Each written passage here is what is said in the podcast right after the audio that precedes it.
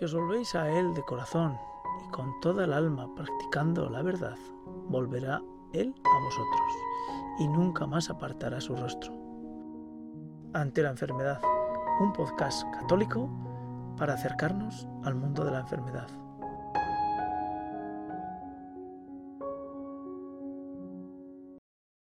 Hola amigos de Ante la enfermedad.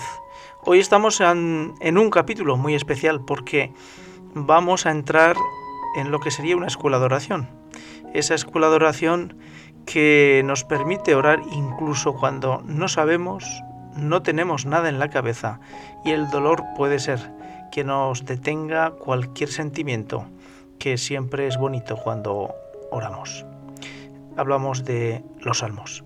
Los salmos es probablemente el lugar donde cualquiera, mm, aquel que necesita especialmente encontrarse con Dios, puede hacerlo sin tener nada en la cabeza, más que una cosa, la voluntad de encontrarle. Hola Raúl, ¿qué tal estás? Hola Eliseo, muy bien, encantado de estar un día más hablando contigo y con los que quieran escucharnos. Muy bien, bueno pues estamos aquí eh, en, ante la enfermedad con los salmos. Eh, ¿Por qué los salmos eh, para la vida del enfermo y del que no es enfermo puede ayudar a tener eh, la oración fácil en la boca? Bueno, pues porque los salmos, como en realidad como la palabra de Dios en general, pero los salmos de una manera particular, lo primero hablan de, hablan de Dios y hablan de nosotros. O sea, nuestra vida está allí, en los salmos. El salmista es siempre una persona que sufre, una persona que exulta, una persona que goza, una persona que está atribulada. ¿Y quién no pasa por esos estadios, por esos estados de ánimo o esas situaciones existenciales a lo largo de la vida y a veces a lo largo de un mismo día. Entonces, eh, esos salmos constituyen pues una ayuda inmensa para iniciar el día eh, con fuerza, con, esperanza, para hacer una parada en lo alto del camino a mitad de, jornada, para, para, ir cerrando el día y para también poder eh, eh, poder leerlos antes de dormir. Hacer lo, último que uno hace antes de dormir. ¿Nos podrías decir, eh, Raúl, dónde eh, la Iglesia utiliza los salmos para rezar? entiendo que te refieres a en qué momentos. Sí. ¿En qué momentos? A ver, los salmos es que es la lectura em, que acompaña el día del cristiano. O sea, un, un, cristiano es uno que va o que tiene los salmos en su cabeza a diario. Por tanto, los salmos es como las palabras que uno tiene siempre en mente, porque la Iglesia, ¿qué pide? ¿O qué recomienda? ¿O qué, o qué nos propone? Em, bueno, pues que iniciemos el día. Cuando uno pone el pie en el suelo, que lo primero sea, antes de hacer ninguna actividad, pues ponerse en manos de Dios, ¿no? Eh, a mí me gusta mucho un salmo, y si me permites que te ponga algún ejemplo, me gusta mucho, a mí un salmo que me ayuda mucho, a veces uno cuando se despierta, se despierta y dice, ay Dios mío, ay Dios mío, ¿qué, qué día me espera? Que tengo una reunión, que tengo este problema ahí con este hijo, ay Dios mío, hay que me van a dar esta prueba, esta prueba de, pues, de, lo que sea de alguna enfermedad, ay Señor. Y me gusta un salmo que dice, por la mañana te expongo mi causa y me quedo aguardando. Eh, son fragmentos, eh, frases que aparecen en los salmos. Esto lo dice un salmista, el salmista, ¿no? Muchos se atribuyen al rey David. Pues por ejemplo, pues uno empieza la mañana y dice, por la mañana te expongo mi causa y me quedo aguardando. Otro salmo que se lee siempre, el invitatorio de los laudes, que es la oración de la mañana, pues que, fíjate si debe ser importante que todas las mañanas tenemos que decir, em, venid, aclamemos al Señor, demos vítores a la roca que nos salva, entremos a su presencia dándole gracias. Por tanto, una buena forma de iniciar la mañana es decir, vamos a iniciar el día dando gracias a Dios. ¿Por qué? Por este nuevo día que me regalas, por esta familia, por este trabajo, por, porque estoy vivo, porque, porque tengo alegría o por lo que sea, ¿no? Y bueno, esta es la oración de la mañana. Después está la oración intermedia, que es, una oración, ya digo, pues para pues hacer una pausa, ¿no? Decir, oye, que, me, que es que por la mañana ya he tenido bastante, ¿no? Estoy exhausto y todavía me queda el resto del día. Bueno, pues para eso hacemos una pausa, ¿no? La oración intermedia. Y después cuando ya se pone el sol, por la tarde, cuando ya, bueno, más o menos ya va declinando el día, bueno, pues la oración de vísperas, de vísperas por la tarde, eh, pues para dar gracias a Dios por el día, para, en fin, pues para hacer un repaso, pues mira, aquí la ha fastidiado, pues para arrepentirte, para pedir perdón si procede. y bueno, pues antes de dormir, antes de dormir, una oración que ayuda mucho es la oración de completas. Bueno, pues que dice, pues que dices que el Señor me conceda una noche tranquila y una muerte santa, ¿no? Lo que pedimos antes de dormir, oye, que tenga una noche tranquila y una muerte santa. Al final, las oraciones que un cristiano hace a lo largo del día es como la vida misma, ¿no? Desde el inicio hasta el final. Uno cuando empieza el día, pues lo empieza con la luz y lo termina con la oscuridad, que es signo también de, lo que es nuestra vida, la vida, la muerte. Eh, Raúl nos ha relatado de forma sintética lo que sería la liturgia de las horas, donde están de forma magníficamente distribuida. Yo siempre me he maravillado tanto la distribución de las lecturas eh, a lo largo de los ciclos de lo que se reza, lo que se lee, perdón, en, en, las, en, las misas, en la Eucaristía, la palabra que previamente la Eucaristía y la liturgia de las horas, porque es de una sabiduría que te va acompañando. Eh, pero, pero el cristiano que no hace las, la liturgia de las horas, que no, que no lleva laudes, no lleva intermedias, no lleva vísperas, no lleva completas, ¿cómo puede utilizar, cómo puede engancharse a los salmos para clamar y pedir cuando no puede su cerebro musitar ninguna oración? Bueno, yo creo que eh, una, buena, una buena iniciación a los salmos es, eh, uno está en un momento, si alguien está escuchando por ejemplo ahora y está en un momento de debilidad y no se ha acercado mucho a la palabra de Dios, pero sí que tiene una Biblia en casa, bueno, pues ayuda mucho, por ejemplo, eh, en un momento de debilidad me refiero porque tiene una tribulación en su casa, en su vida, lo que sea, bueno, pues que que se ponga de, rodillas, que se, postre o que se ponga de pie con las manos extendidas, eh, que rece con el cuerpo también y que le pida, Señor, dame en este momento una palabra, que me ayude, que ilumine mi situación. Dame, dame alegría, dame, dime lo que me quieras decir. Bueno, pues abres el libro, coges los salmos, los salmos que son, si no me equivoco, 150, ni, más, ni, ni más ni menos, y abres por el libro de los salmos y al azar pones el dedo, abres por donde sea, por los ojos cerrados, y pones la mano en un salmo. Bueno, pues a ver qué te quiere decir el Señor. Tú has invocado al Señor primero y le has dicho, Señor, ilumíname este momento. Acontece. ¿No dices que estás aquí conmigo, que estás siempre conmigo, que estaré con vosotros hasta el fin del mundo? Pues dame una palabra.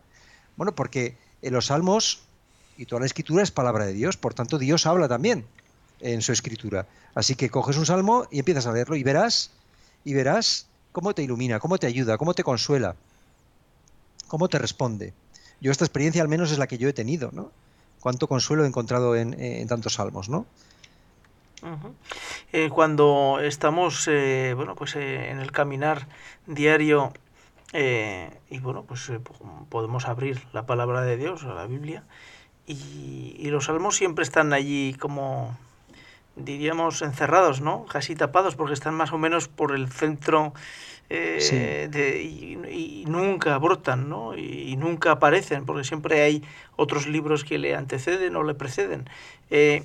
Eh, ¿En qué medida eh, la Biblia la tenemos que tener bien rayada en los salmos? Bueno, es que yo creo que los salmos tienen una una característica que tal vez otros libros no la tengan y es que se entiende muy bien. O sea, que no hace falta tener grandes estudios teológicos, bíblicos, o no hace falta tener una cultura más o menos extensa de, la historia de Israel o de la historia, en fin, o de, los conocimientos probablemente bíblicos para, para entender los salmos. Los salmos son vida, son experiencias del salmista. Por tanto, es, es fácilmente entendibles, es fácilmente nos identificamos fácilmente en las palabras del salmista. Nos podemos poner en el lugar. La palabra es esta, nos podemos identificar, hacernos uno con el salmista. ¿Vale? Entonces, eh, por eso se distinguen del resto, yo creo, del resto de los libros. Es decir, no es lo mismo coger el, eh, pues en fin, no lo sé, tal vez el, Éxodo, el Deuteronomio, eh, Levítico, otros libros del Antiguo Testamento, el libro de las, bueno, el libro de la sabiduría tampoco, pero bueno, fin, pues...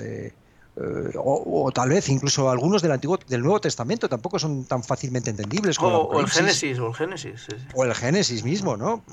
bueno el Génesis algunos fragmentos del Génesis sí que es también pero... pero... sí que es verdad que tienen significados metafóricos mm. o que deben ser em, deben ser, em, eh, o los exégetas sacan de ahí la, chicha, ¿no? Porque si no lo lee literalmente no entiende nada, ¿no?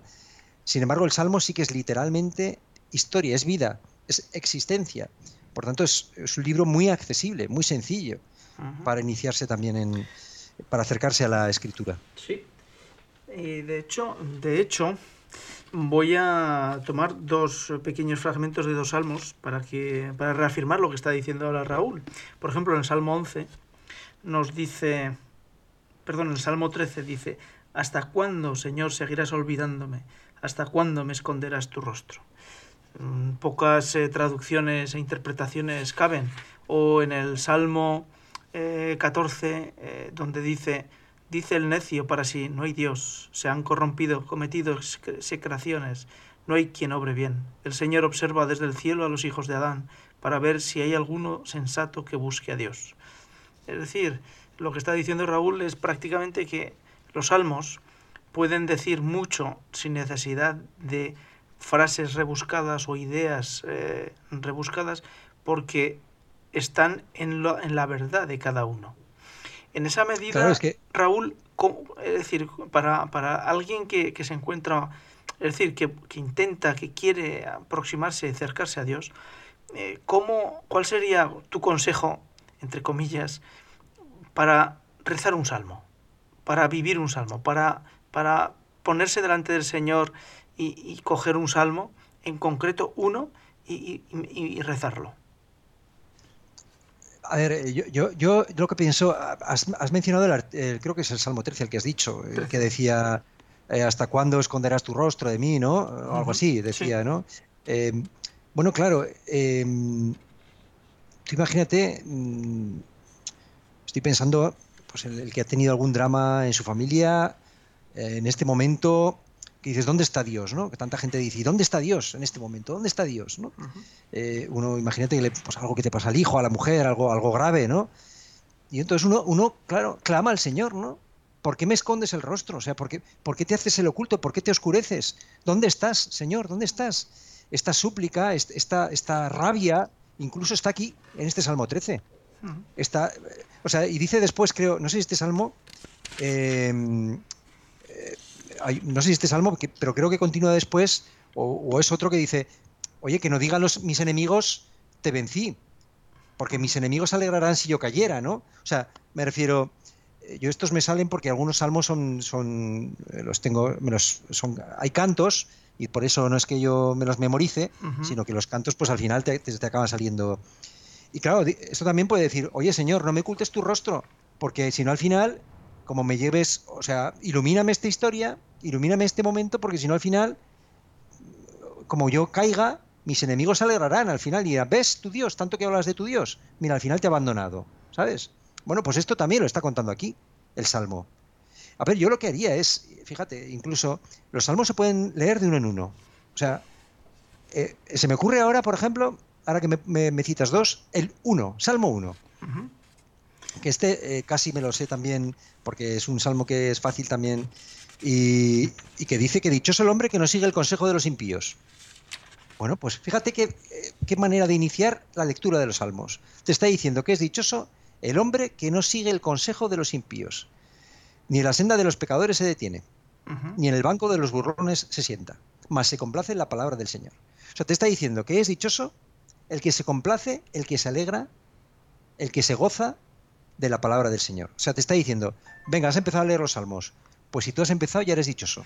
Bueno, y continúa con una, con una figura bonita, bonita, donde dice, será como un árbol plantado al borde de la acequia, da fruto en su sazón y no se marchita en sus hojas. Y cuanto emprende tiene buen fin. Esa frase que es bonita, porque Todo me recuerda, me, recuerda muchísimo a mi abuelo, ¿no? Es decir, cuando planteaba cualquier actividad dentro de su vida, siempre decía, tú ofrécela a Dios porque seguro, seguro que aunque vaya mal, hubiera ido peor si no lo hubieras ofrecido. Era sí, sí, sí, sí, sí. Cuando bueno, este, este, este, salmo, por ejemplo, es un salmo, yo creo que em, lo que hace es mm, afirmar una realidad. Porque dice después que los impíos son como la paja que se lleva el viento. O sea, em, tú, tú, lo que no tienes más que ver cómo le va la vida al que se apoya en la palabra del Señor y cómo le va la vida a un impío. Los impíos son como la paja que sigue al viento, o sea, puedes parecer que están oh, muy alegres, no sé qué. No, pero, pero... allí Raúl, eh, eh, permíteme que, que me tacuña, sí. Eh, porque seguro que hay alguien que lo escuche lo agradecerá, pero hay muchas ocasiones en la vida de las personas en las que uno cree que se ha equivocado de equipo de fútbol porque es que no eres capaz de ganar ni, ni, ni, vamos, ni, ni, medio minuto. Todo te va en contra, todo está al revés. El, el que parecía que mm, le va estupendamente, eh, en esos momentos... Eh, eh, no, pero... Sí, sí, pero, pero a ver, este Salmo 1 lo que, lo que está diciendo está poniendo en... está...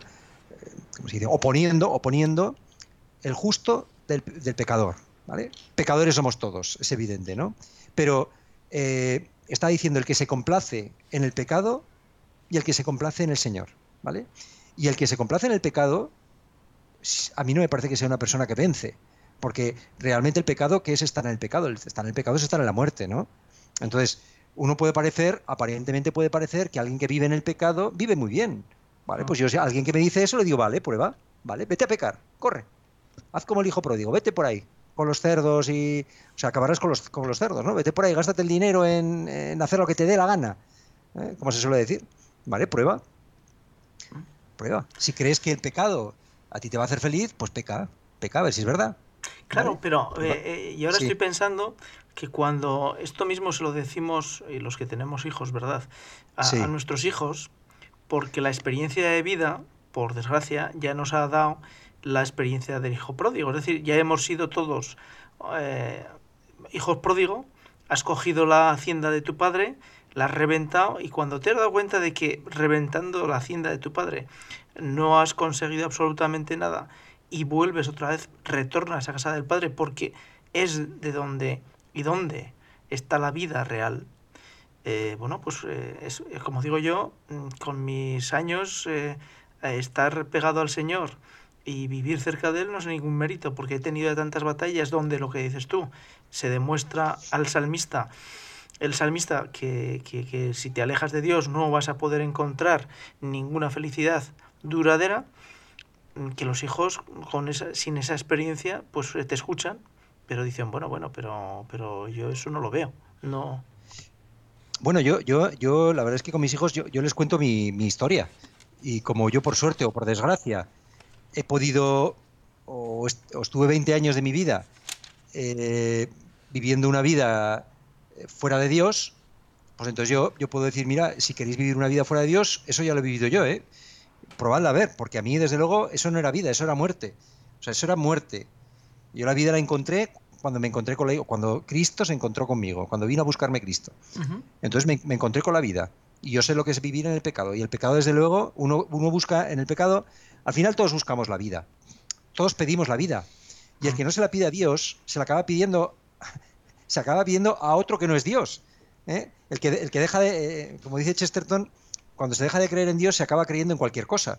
Y entonces uno, al final, eh, dice, vale, yo no soy creyente, todos somos creyentes. El que no cree en Dios, cree en el dinero. O cree en, pues en la sexualidad. Quiero decir, hace de su hace Dios al dinero, o hace Dios a la sexualidad, o hace Dios al tener éxito, o hace Dios a los estudios, o al trabajo. Y entonces le pide la vida al trabajo, o le pide la vida al dinero, o le pide la vida al éxito.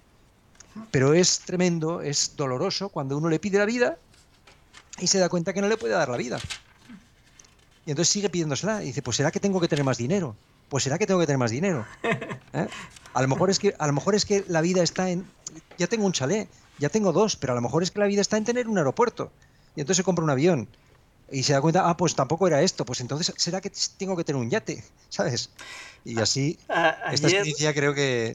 ayer, eh, viendo una película, que además, bueno, no puedo recomendar porque no está en los circuitos eh, del cine español ni europeo, y, pero bueno, pero eh, decía era una, una, una celebración de familia y entonces el mm. padre se levanta, un padre adinerado con posibles, en una casa pues bueno de Virginia, pues eh, al estilo clásico de, de, los sureños ¿no? de Estados Unidos. El padre se levanta, se pone de pie y dice, y que tengamos la felicidad que no se puede alcanzar con el dinero. Eh, ese fue su brindis, ¿no? Es decir, dentro, porque evidentemente la película estaba marcada claramente hacia valores positivos muy lejos del dinero. ¿Vale? Entonces, es un brindis tan bonito de decir, bueno, eh, hay, algo más que puede comprar el dinero, pues sí, hay felicidad que no alcanza el dinero, ¿no? Y, y lo que estás diciendo, eh, pues voy a leer brevemente o rápidamente una parte del capítulo 11 del Eclesiastés, donde dice, con respecto a lo que estabas diciendo, estábamos hablando del tema de, encontrar a Dios, ¿no? Ese Dios que se demuestra que es fuente de vida y, que es la vida, ¿no? Dice, dulce es la luz y los ojos se alegran de ver el sol. Por muchos años que uno viva deberá disfrutar de todos ellos, teniendo presente que los días tenebrosos serán incontables. El futuro solo es vanidad, Disfruta mientras eres muchacho y pásalo bien en la juventud. Déjate llevar del corazón y de lo que te recrea la vista. Pero sábete que Dios te llevará a juicio para dar cuenta de todo. Rechaza las penas del corazón y rehuye los dolores del cuerpo. Adolescencia y juventud son efímeras. Acuérdate de tu Creador en tus años mozos, antes de que lleguen los días aciagos y te alcancen los años en que digas, no le saco gusto. Es decir, que pues lo que te decía, cuando se tiene miedo y ya te has equivocado tantas veces, el creer que la vida está en el Señor y lo, que es lo que dice el salmista, pues no te cuesta trabajo. Pero para alguien que está alejado o que no tiene esa experiencia, el salmo puede ayudar a eh, encarar a ese Dios de una forma sencilla y clara, porque en el salmo están palabras que podemos ir utilizando y hacerlas nuestras. Porque al fin y al cabo, no, Raúl, cuando se reza la liturgia de las horas, en cierta forma se pretende que en la repetición de esos salmos permanentemente en un tiempo determinado, lunes, martes, miércoles, primera semana, segunda semana, lo que vaya haciendo es y que vaya el cristiano que ora la liturgia de las horas vaya incorporando esas palabras a su vida, tal y como decías al principio de, este episodio, ¿no? Efectivamente, sí, eso es muy importante esto que señalas, porque mm, se trata de que estos salmos que rezas y que dices tú que se van repitiendo, algunos de ellos se repiten todos los días. O sea, ¿qué, qué deben decir tan importante que la iglesia te lo pone todos los días? Para empezar la mañana, por ejemplo, el Salmo 94. Todos los días, todos los días de tu vida si rezas, todos los días de tu vida. Todos los días a leerlo pues cómo no te va a aparecer por la cabeza continuamente, ¿no? Algo que repites todos los días. Efectivamente, y eso ayuda, ¿no? Porque, em, por ejemplo, este salmo, el, invitatorio de, por la mañana, que dice, si hoy escucháis mi voz, no endurezcáis el corazón. Fíjate, qué cosa, qué cosa más fácil de entender. Si escucha la voz del Señor, no endurezcas el corazón. Anda, pues esto se entiende muy bien, ¿no? O sea, tenemos un problema debe ser muy importante porque ya digo, todos los días te, hacen repetirlo, la iglesia, ¿no? Bueno, pues eso qué significa? Pues que, pues que tenemos el corazón endurecido, ¿no? Y tenemos que recordarnos todos los días que Dios habla, que Dios está presente, que Dios está vivo. Y te dice, si escuchas la voz del Señor, te lo dice en condicional, pero en el fondo te está diciendo, te está diciendo que hoy vas a escuchar la voz del Señor. Por tanto, prepara tu corazón. Haz tu corazón eh, proclive para que el Señor entre en ti. Pero esto porque te lo dice, porque te quiere que tú tengas un día feliz, o sea, esto no te lo dice porque como no escuches la voz del Señor, bueno, es verdad que, te pone de ejemplo luego a, los, a los hebreos que dicen que no, no, escucharon mi voz y me obligan a hacer su voluntad, claro. Y te dice después, claro, ¿sabes lo que pasa si tú quieres hacer tu voluntad? Pues que no entrarás en el descanso. O sea, si en el día de hoy, dice el Salmo 94, para resumiendo, si en el día de hoy, en vez de dedicarte a escuchar la voz del Señor, en vez de dedicarte a ver qué quiere Dios de ti en este día, te dedicas a hacer tu santa voluntad, hacer lo que te hacer lo que tú piensas que es lo mejor, te vas a equivocar. Y es más, te vas a cansar. No vas a entrar en el descanso. Dios, ¿qué quiere de ti? Que seas feliz, que pases un día alegre, que pases un día descansado, un día en paz, lleno de solaz y alegría, como dice también otro, otro salmo, que tengas un día lleno de solaz y alegría, o sea, de descanso. Bueno, pues claro, todo esto conviene repetirlo todos los días, porque nuestra, nuestra tentación es siempre ser Dios, que es hacer nuestra voluntad pensar que nosotros lo vamos a hacer mejor que como lo quiere hacer Dios, que como lo tiene preparado Dios para nosotros. Por eso conviene que todos los días lo repitamos por la mañana y lo tengamos siempre en nuestra cabeza como si fuera una oración continua, la oración del corazón. Eh, no solamente están los salmos como salmos, sino que a lo largo de la Biblia podemos encontrar pues eh, salmos eh, dentro de, por ejemplo, el capítulo 25 y 26 de Isaías, o en Tobías 13, o incluso en Isaías podemos encontrarlos en el 42, 43. Es decir, que el salmo como, como forma de oración está salpicado a lo largo de distintos libros de la Biblia y lo que de alguna manera nos muestran es que los salmos son muy poderosos para poder acercarnos a Dios. Eh, Raúl, el salmo... De hecho, perdona, Eliseo, perdona un momento, eh, Jesucristo continuamente estaba haciendo mención a los salmos. Estoy pensando ahora en eh, cuando estaba en la cruz cuando decía Elí, Elí, la masa Mactaní, pues Dios mío, ¿por qué me has abandonado? Qué lejos te siento de mis gritos.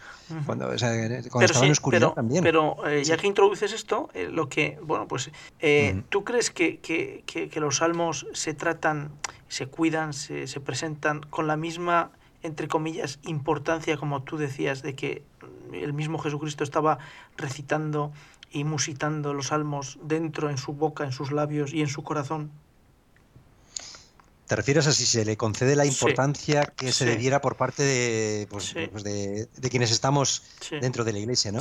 Pues a ver, yo, yo creo que en la medida que se concede importancia a la oración, sí. En la medida que se piensa que la oración es una pérdida de tiempo, porque mucha gente dentro de la iglesia, eh, vamos a ser claros, así lo piensa, pues no se le concede el, trato que merecen. Es decir, hay gente que piensa que, ¿qué, hacemos rezando, no? pensando en las cosas que hay que hacer por los demás, por ejemplo, ¿no? Eh, eh, ¿Cuántas, em, ¿Cuántos grupos que nacieron siendo cristianos dejaron de serlo y se politizaron o se convirtieron en otro tipo de asociación porque se dejó de rezar? ¿Cuántas eh, asociaciones cristianas, órdenes y demás? Mm, intuyo que, lo digo porque conozco bastante, pues que, pues que han entrado en crisis por la falta de oración, ¿no? Entonces, eh, aquellas personas dentro de la iglesia que rezan, que consideran que la oración es importante, no solo importante, sino que es como el respirar del cristiano. O sea, el que, no reza no respira. Entonces, no puede haber un cristiano que no rece, porque la, la oración es la respiración del cristiano. Entonces, aquellos que lo viven así, lógicamente sí, te dirán, hombre, los salmos, ya lo creo que son importantes. Y te recitarán casi salmos de memoria. ¿Por qué? No porque sean muy listos, sino porque rezan todos los días los salmos.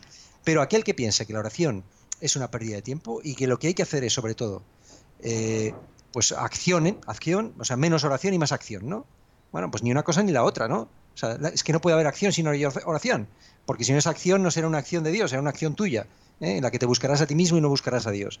Bueno, pues hay muchos que piensan que si el 50% es oración y el 50% es acción, quitamos la oración y así tenemos el 100% de acción. ¿Vale? Pues no, tienes un 0% de acción, porque no harás lo que digo, no harás tu acción o no harás la acción de Dios, sino tu propia acción, ¿no?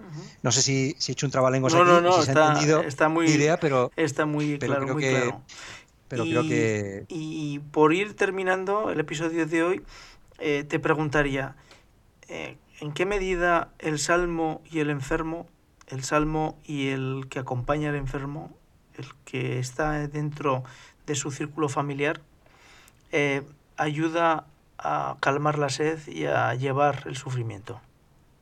Pues de una manera especialísima, especialísima. O sea, es verdad que hay salmos que son que, es, que son de exultación, estoy pensando este que dice exultad justos en el Señor, de los, de los santos es propia la alabanza, etcétera. Pero sobre todo los salmos, eh, en su gran mayoría, son para aquellos que están en tribulación, por aquellos que están en peligro de muerte, para aquellos que están en peligro de salud. Estoy pensando en, en uno que dice, levantan y enrollan mi vida como una tienda de pastores, como un tejedor devanaba yo mi vida y me cortan la trama. O sea, esta es, esto es lo que cuenta un, una persona que está en el lecho de muerte. O sea, eh, o sea, levantan y enrollan mi vida como una tienda de pastores. ¿Quién no, ¿Quién ha pensado en eso cuando piensa que puede morir?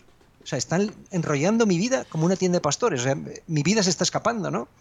Bueno, pues, pues ante, ante esa realidad eh, uno se identifica con el salmista, ¿no? Porque después este mismo salmo dice, bueno, pues continúa, por no alargarme, no, pero bueno, da, da una luz. Porque normalmente la experiencia del salmista es, muchos de los salmos tienen un mismo recorrido. Primero es la experiencia de tribulación, la experiencia de sufrimiento el clamor al Señor, el grito al Señor y después la respuesta, la consolación del salmista. O sea, este pobre grita y el Señor le escucha. El Salmo 34, ¿no? Este pobre grita y el Señor le escucha y le libra de todas sus angustias, dice el Salmo 34, ¿no? O sea, todos estos salmos tienen parecida estructura. Tribulación, angustia, persecución, grito al Señor, eh, reclama al Señor, queja al Señor, el Señor acontece, el Señor baja, em, y el Señor ayuda, el Señor ilumina, el Señor consuela y finaliza con el agradecimiento al Señor por ese consuelo, por esa ayuda. Bueno, pues eh, amigos de Ante la Enfermedad y Raúl, vamos a pedirle a la Virgen María que nos eh, dé la luz y la claridad espiritual que necesitamos para aferrarnos a ese libro de Salmos y para que pueda ser fuente de sabiduría, de gozo y de vida. Dios te salve María, llena eres de gracia, el Señor es contigo, bendita tú eres entre todas las mujeres y bendito es el fruto de tu vientre Jesús. Santa María, Madre de Dios, ruega por nosotros pecadores, ahora y en la hora de nuestra muerte. Amén. Bueno, Raúl, un gran placer.